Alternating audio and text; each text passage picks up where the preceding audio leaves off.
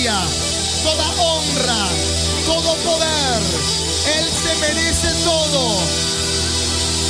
¿Cuántos lo creen? Gloria a Dios. Gracias Señor. Sin más, quiero presentarte a una persona extraordinaria que hemos conocido ya hace un par de años. Creo que te lo he contado. En, el, en uno de los congresos Argentina oramos por vos. Eh, el pastor eh, ministró esa tarde y bendijo nuestras vidas. Un testimonio poderosísimo. Y a partir de ese tiempo lo empezamos a seguir. Una hermosa iglesia, enorme iglesia en Rosario. Dios hizo y está haciendo y yo creo que seguirá haciendo cosas sobrenaturales con todo este ministerio. Y hoy tenemos la oportunidad de poder tenerlo entre nosotros para poder ser ministrados por el poder de Dios. Así que con el mejor aplauso vamos a recibir al pastor Norberto Carlini desde la ciudad de Rosario para estar con nosotros en esta tarde.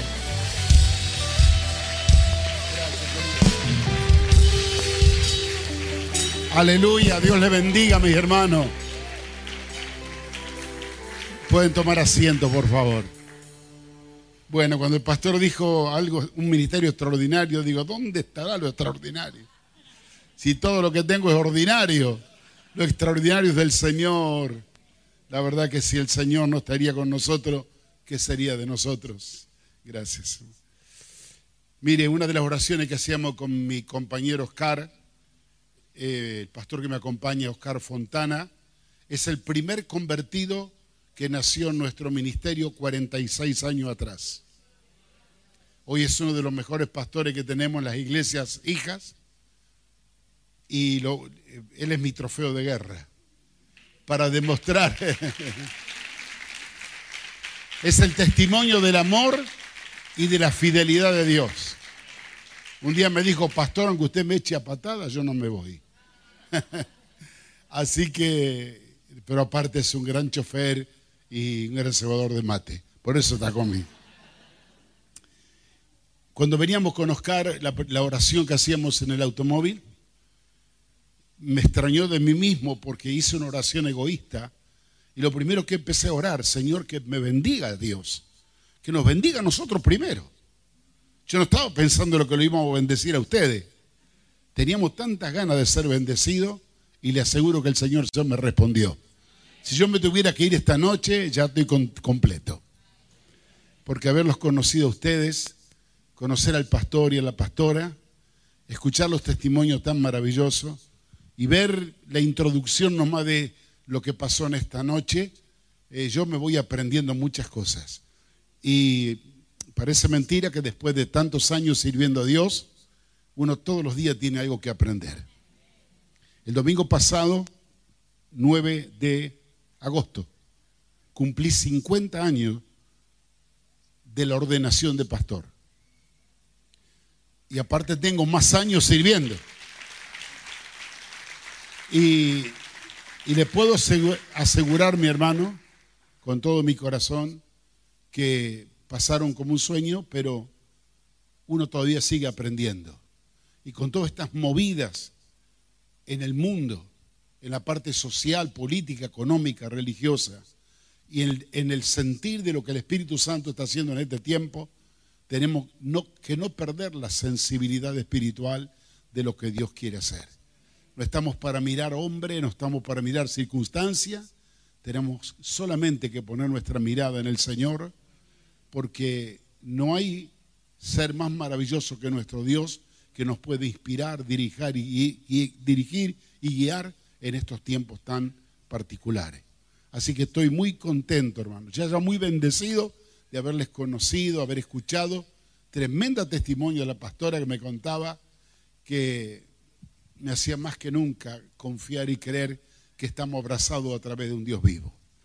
Yo tengo algunos años de regalo también por la gracia de Dios, porque años atrás tuve un accidente muy grave un camión nos aplastó literalmente a cuatro pastores que veníamos en el auto y los que quedamos en el auto murieron y yo, que era el más estropeado de todo, Dios me dejó con vida de una manera increíble porque no pueden creer los médicos como yo estoy vivo o en esa circunstancia que me vieron llegar al hospital después que un camión con 30 mil kilos de soja literalmente nos aplastó eh, e hizo de un auto de 5 metros de grande, lo hizo un metro y medio y yo quedé ahí adentro, con todo roto de la cabeza hasta los pies. Pero cuando me estaba muriendo en el hospital, porque realmente las noticias que me moría, me moría, me moría, una voz habló a mi espíritu en una visitación del Señor en el hospital y fue una palabra que no la entendí hasta después del tiempo. La voz me dijo, hombres con propósito y destino no pueden morir hasta que no se cumpla lo que yo he determinado. Así que en el mundo en el mundo espiritual el Señor puso un cartelito en mi cama y dijo, "Prohibido morirse este." No terminé con él, tengo que seguir trabajando. Y evidentemente no terminó todavía porque me tiene en pie. Pero estoy muy feliz de servir a Dios. ¿Qué sería nuestra vida sin servir al Señor? Es la cosa más hermosa y más maravillosa. Es la mejor herencia, la porción que nos ha tocado por la gracia de Dios. Yo vengo de una familia cristiana, pero tuve una experiencia con el Señor recién a los 17 años, cuando el Señor me llamó y bueno, de ese tiempo adelante he servido a Dios con toda, con mi fuerza, eh, caminando por tantos lugares y detrás de tantos ministerios que querían que yo pastoreara, hasta que Dios me llevó de la nada a mi ciudad, me trajo de vuelta a mi tierra y me trajo de vuelta a un lugar donde no hay profeta sin honra en su propia tierra. Por la gracia de Dios el Señor me bendijo tanto que me trajo aún con honra a mi propia tierra y el Señor levantó un ministerio que está afectando mucho a la sociedad y también al pueblo de Dios y estamos muy felices de todo lo que el Señor ha hecho y sigue haciendo todavía. Este año que vamos a cumplir 46 años de iglesia, por la gracia de Dios, Dios me dio la gracia de fundarla de la nada, espero no fundirla. Por eso que estoy haciendo los arreglos y le hablé a los muchachos, pastores, a mis hijos, y le dije, muchacho, es hora. A mí Dios no me va a jubilar, pero me va a cambiar de lugar. Porque como en la jerga futbolística, yo fui arquero, fui defensor, fui, me tocó hacer de todo. Pero ahora me dijo, te quiero de director técnico un poquito. Y, es la, la tarea que voy a hacer realmente con mucho gusto, porque realmente hay lugares donde no puedo ni ir, que me están esperando, iglesias que tenemos que no las conozco, pero Estamos en una etapa de transición que este año, si Dios lo permite, lo voy a hacer. Ya tengo hijos grandes que están todos en el ministerio, pastores preciosos que vienen sirviendo al Señor y que están tomando la posta. Tengo una familia con cuatro hijos, todos casados y en el Señor, y tengo doce nietos que me acompañan. La mayor de ellas tiene 22 años, está más alta que yo, y el más chiquitín eh, apenas tiene un año, un año y pico. Hace tres años y medio perdí a mi esposa, el Señor se la llevó y un día él me dijo, ella me dijo a mí que ella amaba a otro más que a mí, hasta que vino ese otro y se la llevó. Amaba profundamente al Señor ella y enamorada de Jesús siempre. Y un día el Señor dijo, basta, ahora me la llevo conmigo. Y aquí estoy, caminando yo la carrera hasta el día que el Señor me llame. Ayer tuve una experiencia tremenda, le dije a mi hija, estaba mirando una cantidad de fotografías de su casamiento, hace 25 años que se casó, mi hija segunda, y le digo, mamita, me dio tristeza de ver cuántos ya cambiaron de domicilio. La enorme cantidad de hermanos que ya están con el Señor. Una cosa me consuela, que si Dios me llama, voy a estar con los hermanos. Sigo trabajando allá, pero tremendo, los tiempos cómo se van velozmente. Por eso bien dice la palabra, en estos días malos, aprovechemos bien el tiempo. Aprovechamos para hacer todo lo que tengamos que hacer, a nivel personal, familiar, estableciendo nuestra vida, nuestros fundamentos en el Señor, porque nuestra vida es eterna. La eternidad con Cristo no tiene fin. Y por esa razón aprovechemos estos días maravilloso que el Señor nos da aquí para compartir junto con el pueblo de Dios dentro del reino del Señor. Ha sido un enorme placer conocerte, pastor, y también a tu esposa y algunos de los hermanos. Son una bendición en las poquitas horas que lo estoy conociendo. Yo no sabía que me andaban espiando por internet a mí, pero yo eh, el otro día me sorprendió porque me dijo, yo si no lo encuentra el lugar, yo le mando a mi yerno, pero si este muchacho joven, ¿qué tiene yerno? Tiene hijo. Y hoy me sorprendió qué tremenda, hermosa familia que tiene. Y eh, yo creo que con la, la velocidad de este tiempo, él se está apresurando a tener muchos nietos y bisnietos que van a venir. Y así vamos corriendo la carrera. Hermanos amados, tengo un diácono ya que me mira marcándome la hora y no puedo demorarme mucho tiempo. Pero el Señor puso en mi corazón de compartir una palabra. Quiero que vengan al libro de Isaías capítulo 6, reciban un saludo afectuoso de toda mi casa, de la iglesia, de los hermanos, del ministerio. Ellos están de reunión y le dije, aprenden a acostumbrarse, a dejarme solo, salir.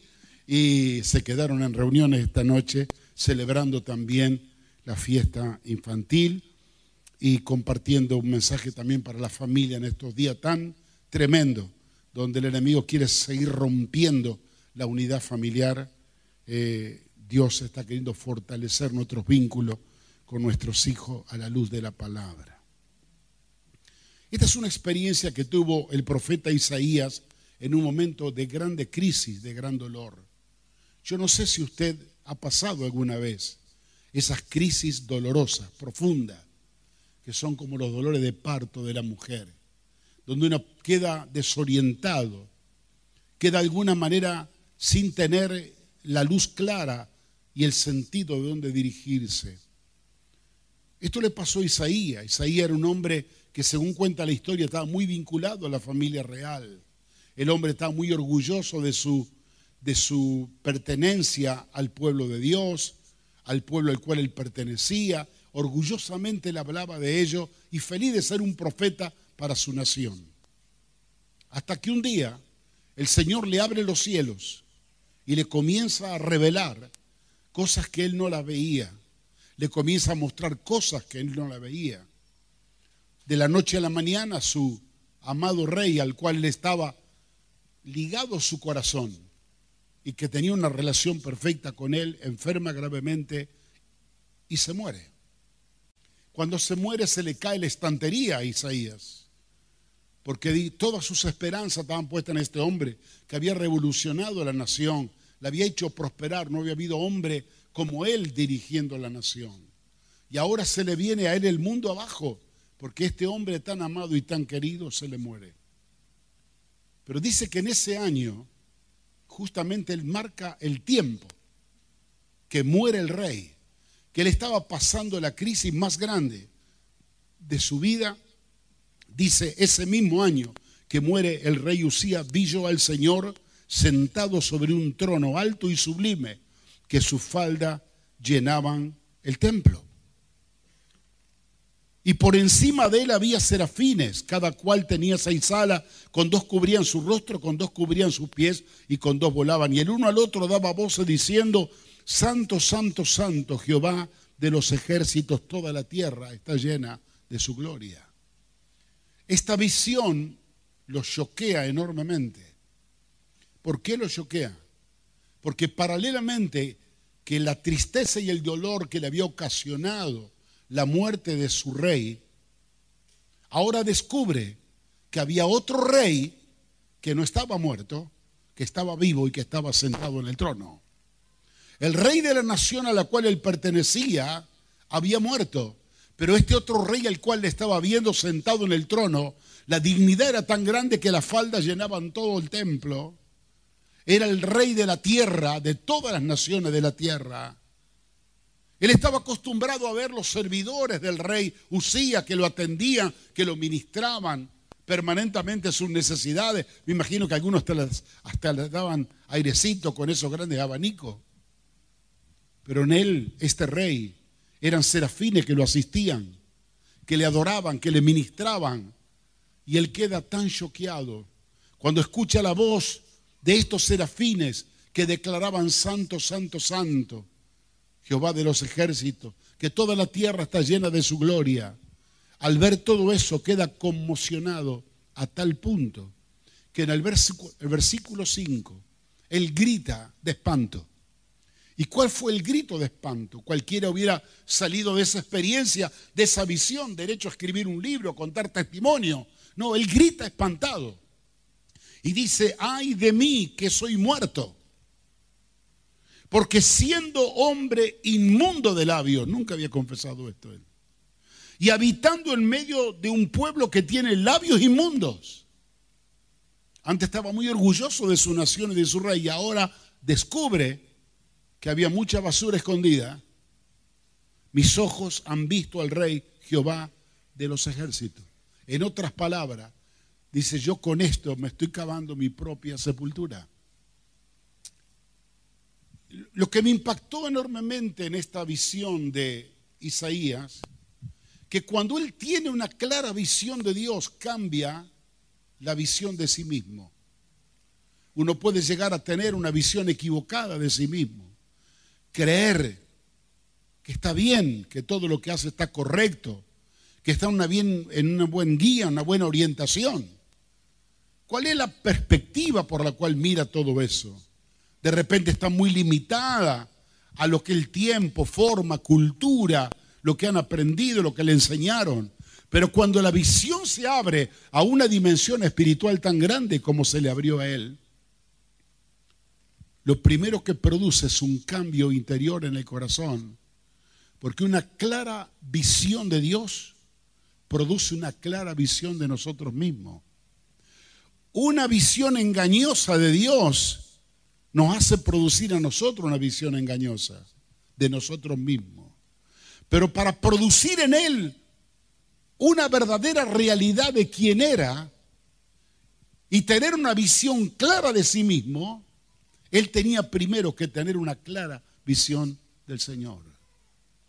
Y en la clara visión del Señor que lo hace a él exclamar, dijo, estoy perdido, mis ojos han visto al rey, yo soy inmundo, estoy viviendo en medio de un pueblo inmundo de labios. Estamos al horno, dijo él, estamos al horno. Pero en ese grito desesperante, dice la palabra de Dios en el verso 6, que ese grito movilizó y motivó a uno de estos serafines, dice que voló hacia mí teniendo en su mano un carbón encendido que fue tomado del altar con unas tenazas.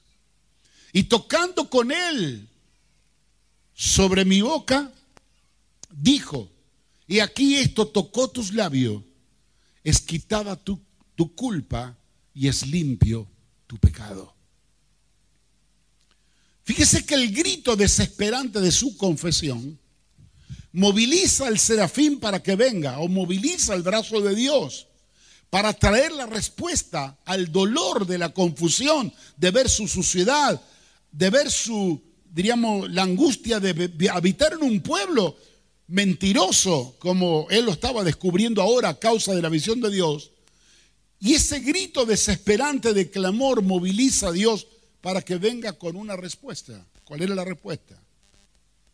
Al clamor, un carbón encendido del altar viene, lo toca y una palabra del cielo, es quitada tu culpa, es perdonado tu pecado.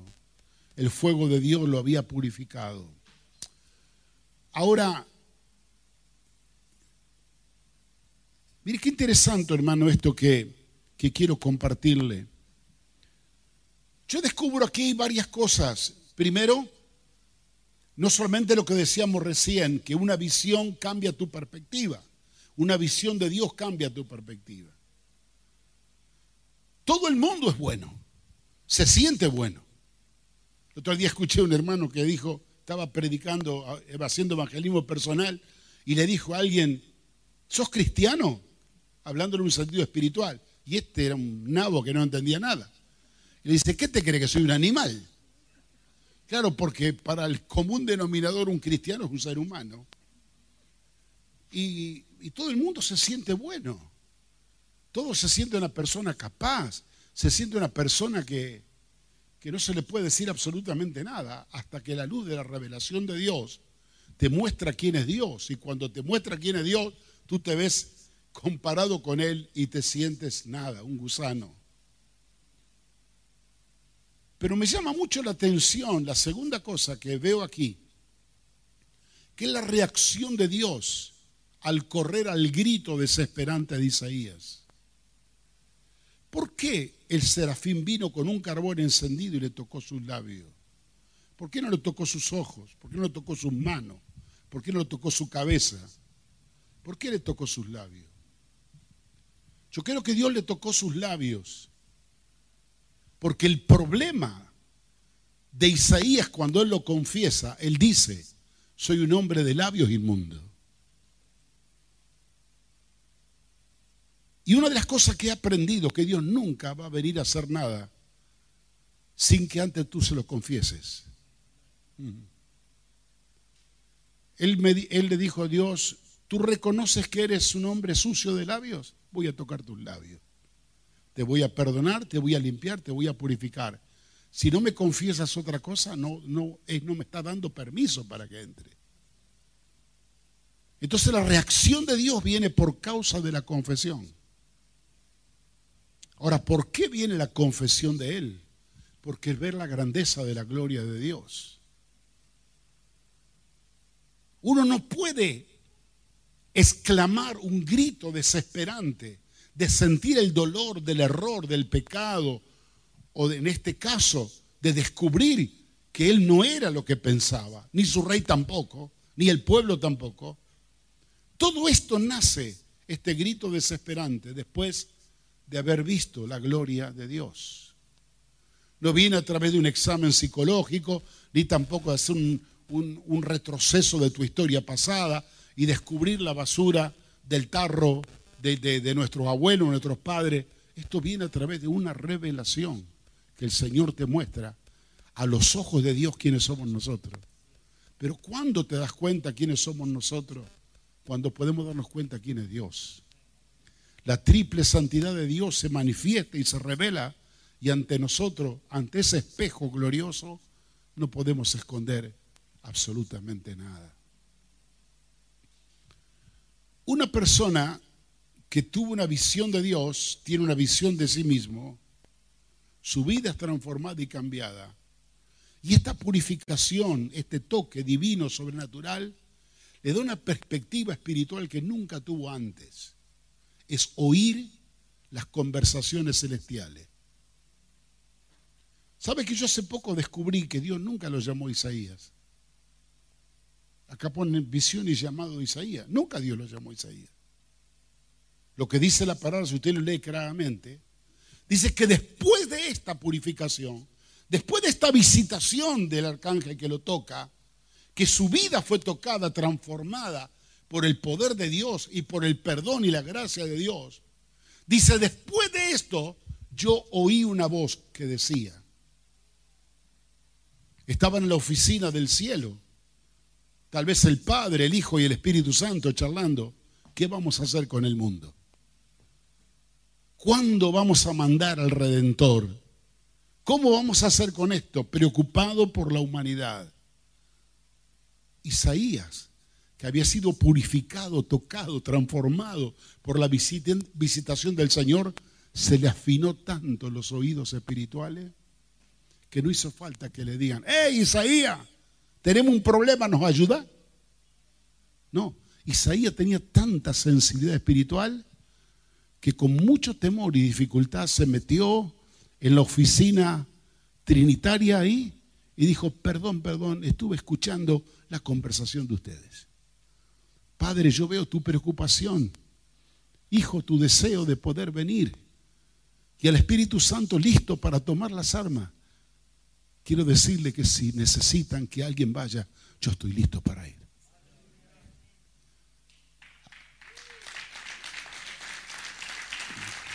Ahora, ¿cómo puede? ¿Cómo puede un hombre de Dios como este ofrecerse para hacer algo sin que nadie lo llame? si no se da cuenta cuál era la necesidad? Ahora, ¿cómo se da cuenta de la necesidad?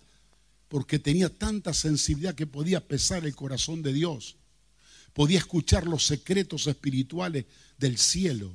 Él podía percibir, olfatear y sentir el tacto espiritual de la gloria y estar en sintonía con el cielo que sin que le llame esté listo para decirle, Señor, envíame a mí. ¿Te das cuenta de lo que digo? Una clara visión de Dios nos trae una clara visión de nosotros mismos.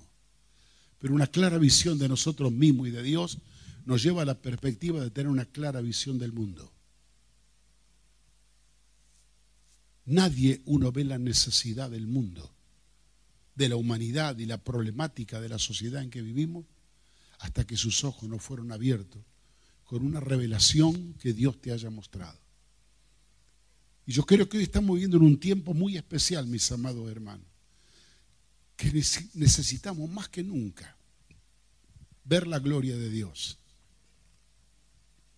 La visión de Isaías se produce en un tiempo muy crítico, muy angustiante. Tal vez tú has tenido alguna pérdida, algún dolor, algún quebranto. En estos días de pandemia se han especializado estos problemas. Y tú dices, ¿qué voy a hacer con esto? Estos momentos más críticos son los más especiales para poder acercarnos a Dios y poder recibir de Él una experiencia reveladora para que nos demos cuenta quiénes somos, dónde estamos, por qué estamos donde estamos, qué es lo que tenemos que hacer, lo que Dios quiere hablarnos. Hay una relación nueva que se produce con Dios que la podemos aprovechar y llegar a ser útiles para la gloria de Dios. Aleluya.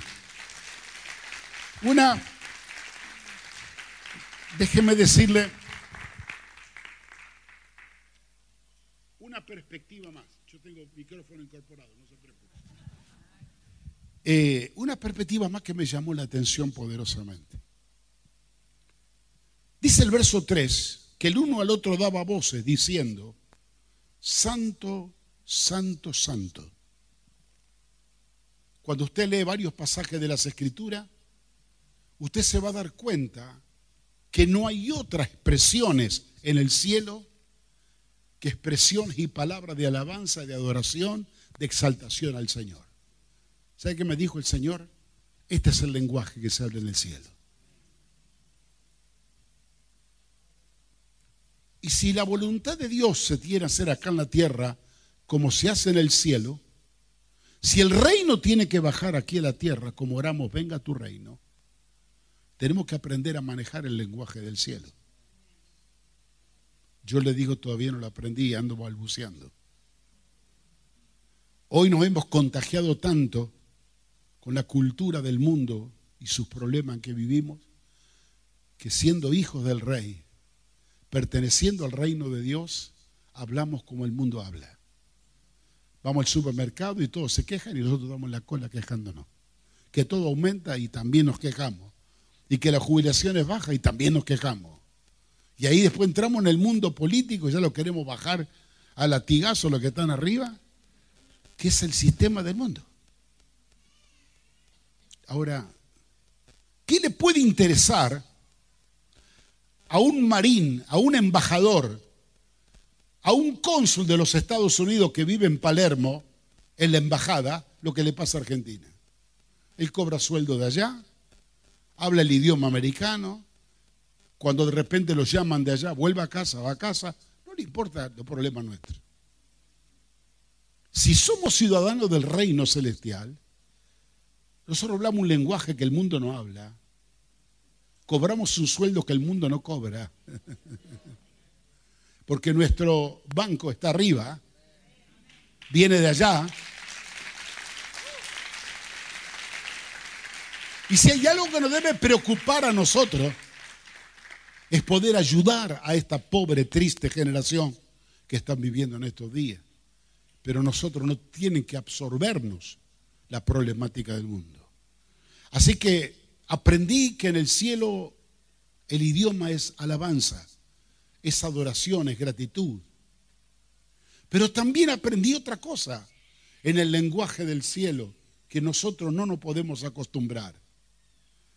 Es hablar lo que Dios dice y lo que Dios ve, no lo que el diablo nos muestra. ¿Qué cantaban los serafines?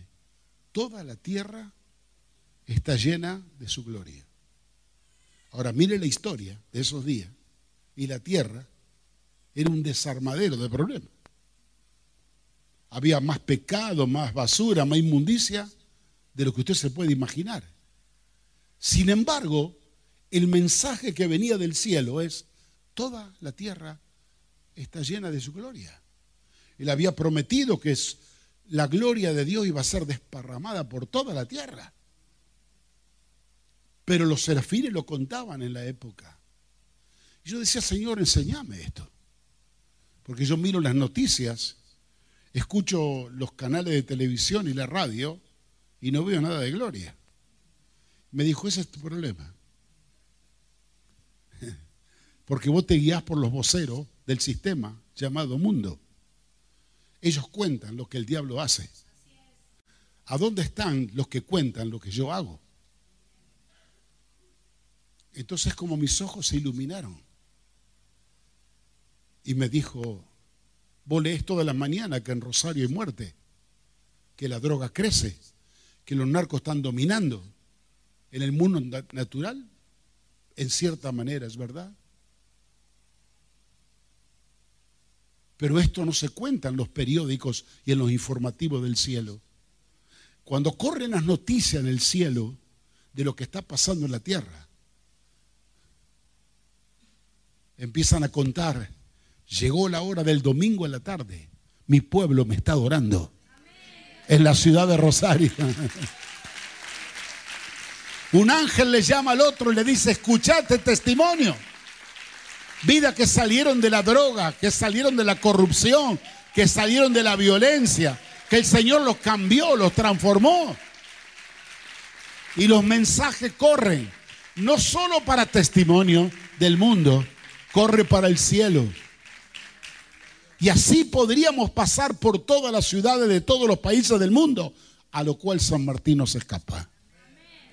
Porque ustedes aquí en San Martín, bajo la expectativa y la visión natural deben tener tantos problemas como nosotros en Rosario. Pero quiero decirle que el, cielo ni se entera de la porquería que pueda pasar aquí en la zona.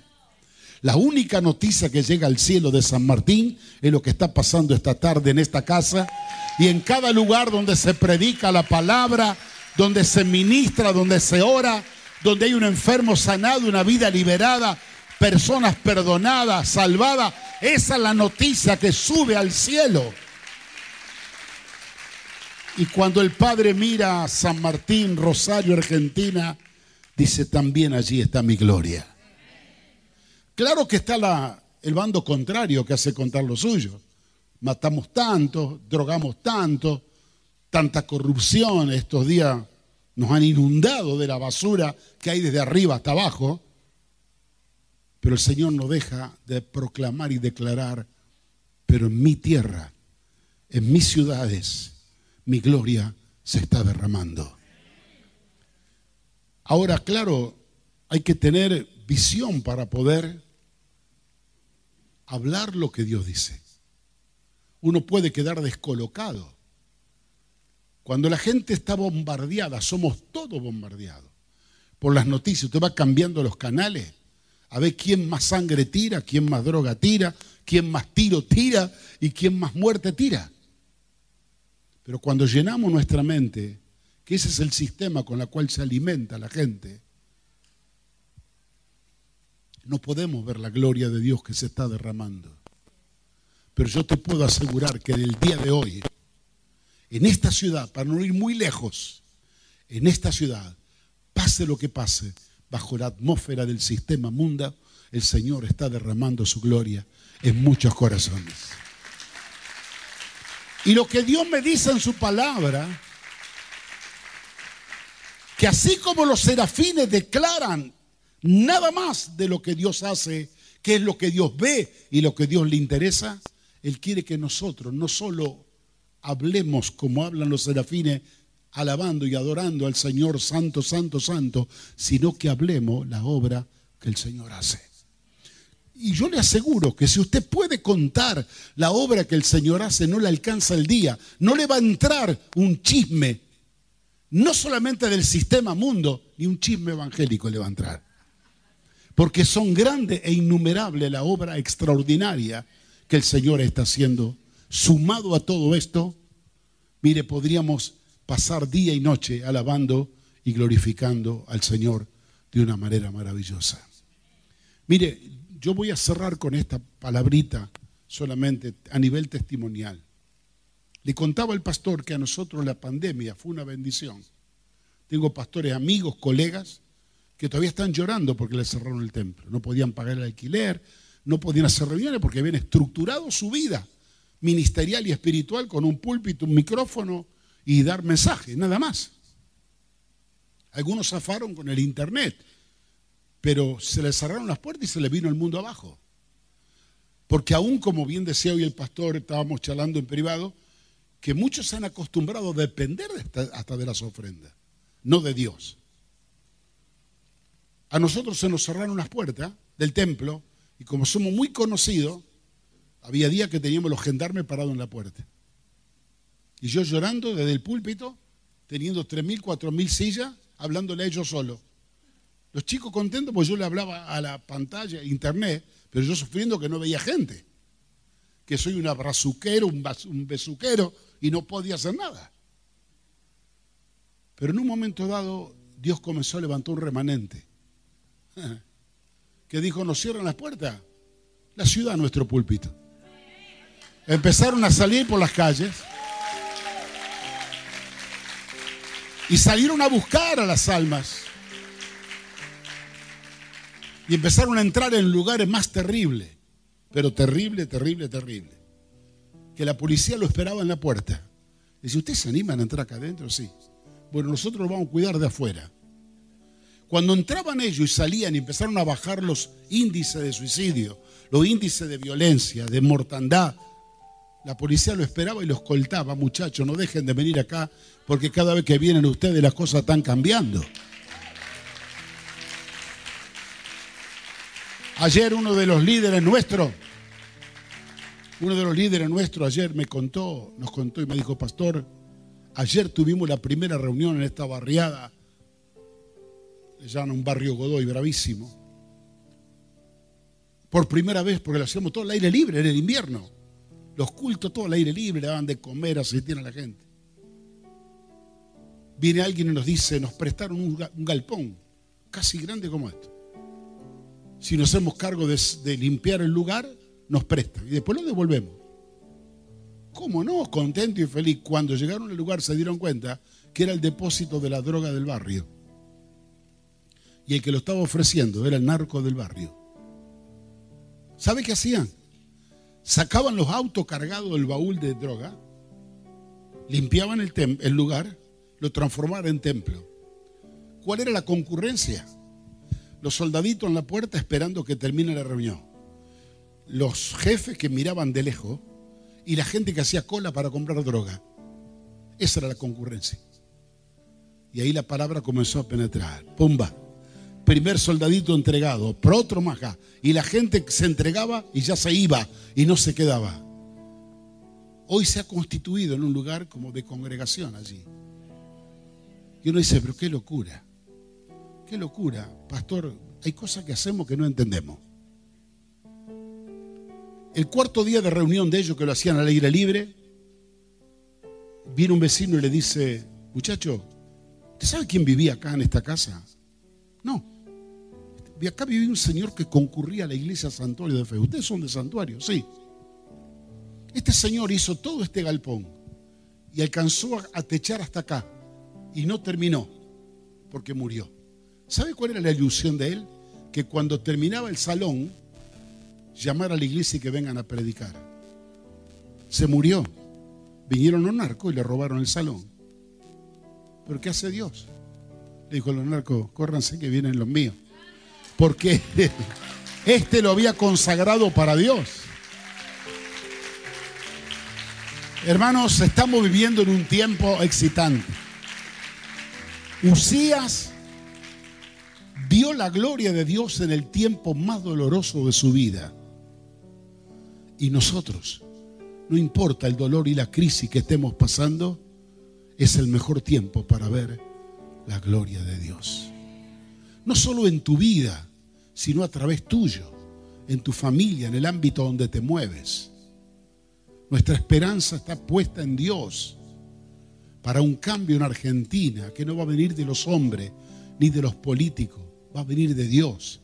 Una invasión de la gloria de Dios que va a transformar y va a cambiar. Esta mañana muy temprano, cuando yo me preparaba para venirme al templo nuestro, salí de mi casa como a las 5 de la mañana. Dios me mostró un pasaje de la escritura cuando Jeremías, por decir la verdad de Dios, que el pueblo iba a ser llevado prisionero a Babilonia, que iban a perder casa, tierra, todo. El rey se enoja porque él no le profetizaba cosas buenas y lo meten en prisión, en una celda, en un calabozo, una cisterna dentro de la casa del rey. Cuando estaba allí, pobre, cargando con culpa ajena, injustamente prisionero, aparece un sobrino. Dice, tío, hey, se murió mi papá y tú eres el único que tiene derecho a comprar la propiedad y la heredad. ¿Qué negocio me vendió a ofrecer? Estoy preso, arruinado acá. Dios me mostró que esta tierra va a ser avasallada, arrasada, va a haber muerte, derramamiento de sangre, y por causa del pecado del pueblo van a ir cautivos 70 años a Babilonia. Y vos me decís que compre la tierra, y Dios le habla. Y le dice, compra la heredad. Séllala, dale una copia al escribano y otra copia la guardarás en un lugar, en una vasija de barro que dure muchos días. Porque después del tiempo de cautiverio, esta tierra volverá a florecer esta tierra volverá a escuchar el cántico de la tórtola. En esta tierra se volverá a sembrar, a cosechar, a comprar y a vender. Y él en esas circunstancias apostó a la palabra de Dios y entregó todos sus ahorros para comprar una heredad, que al ojo humano era el peor negocio de la vida. Pero él estaba comprando la promesa de Dios. Él estaba comprando la heredad espiritual, fruto de una promesa que Dios le había dado. Hermanos, nosotros no podemos fijarnos con el ojo humano para movernos y hacer cosas. Tenemos que mirar nuestra heredad, las promesas de Dios. Aquí está la palabra que nos dictamina y nos determina lo que Dios va a hacer. Esta guerra no la gana el diablo, la gana Dios. Nosotros estamos del lado del ganador.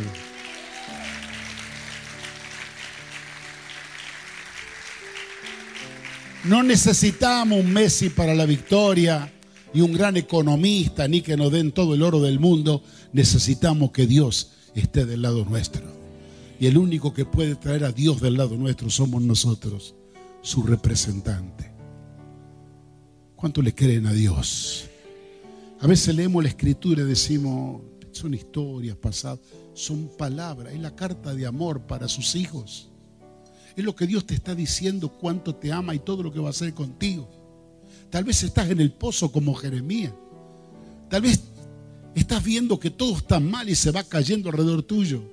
Pero si Dios dijo que te va a bendecir, que Dios te va a levantar, que Dios va a prosperar tu casa y tu familia, abrázate de la palabra. Porque cielo y tierra pasarán, pero su palabra permanecerá para siempre. Estamos de pie, por favor.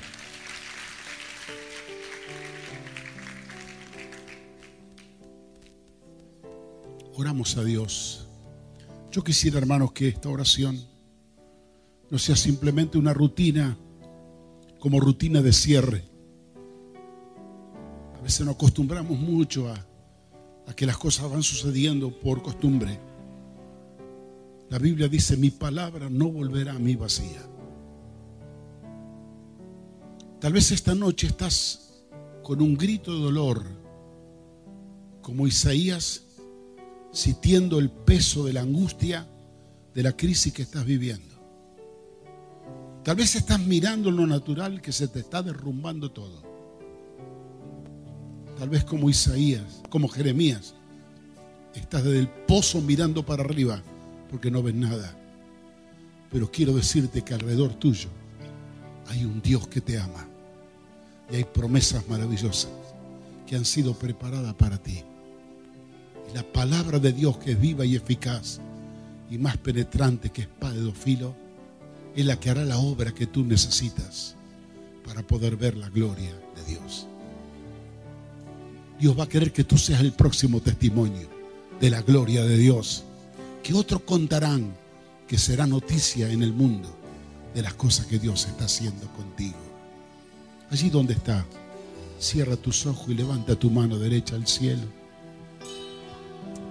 Y dile con todo tu corazón, amado Dios, aquí estoy. Con toda mi tristeza, con mi debilidad, con mi quebranto, con mi angustia y con toda la crisis que me ha alcanzado. Yo no la busqué, pero me sorprendió. Crisis sociales y políticas que derivaron en problemas económicos, problemas emocionales y espirituales aún en nuestra casa. Crisis de matrimonio, crisis con los hijos. Pero tú estás con nosotros. Tú estás viendo todas las cosas. Por un momento siento, Señor, que me caigo en el pozo. Pero tú vienes y me hablas y me ministras y me das palabra de aliento y de consuelo. Así como Isaías pensó que ya venía la muerte, porque siendo un hombre inmundo, pecador, había visto la gloria de Dios y pensó que se moría. Hoy el grito agónico de nuestra alma está diciendo, Señor, ayúdanos, ayúdanos. Tú estás teniendo el control de todas las cosas. Yo bendigo a mis amados hermanos. Bendigo cada persona que está escuchando esta palabra.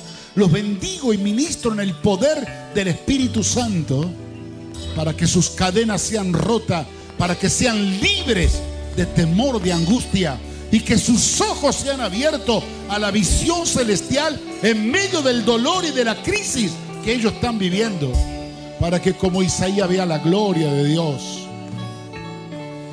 Y como Jeremías en el dolor más profundo podamos tener una palabra que nos anime a seguir creyendo que todo va a cambiar, que todo será transformado para la gloria de Dios. Te bendigo, pueblo amado, te bendigo, familia de Dios. Bendigo en el nombre de Jesús esta casa, este ministerio poderoso que tú has levantado en esta zona de Buenos Aires, para que sean luz, lumbrera, un faro en todo este territorio. Que cuando alrededor se habla de miseria, de dolor, de tristeza, de muerte, aquí se hable de vida, de esperanza, de poder y de gloria. En el nombre de Jesús te bendigo, mi hermano. Y declaro que todas tus cadenas son rotas, todas tus opresiones son soltadas. Tus ligamentos que te han tenido atado al dolor, a la tristeza de tu pasado, eres libre para ver la gloria de Dios. Lo que es imposible para los hombres es posible para Dios. Gloria de Dios, envuélvenos. Gloria de Dios, envuélvenos. Gloria de Dios, envuélvenos. En el nombre de Jesús. Adora a Dios. Adora a Dios. Adora a Dios.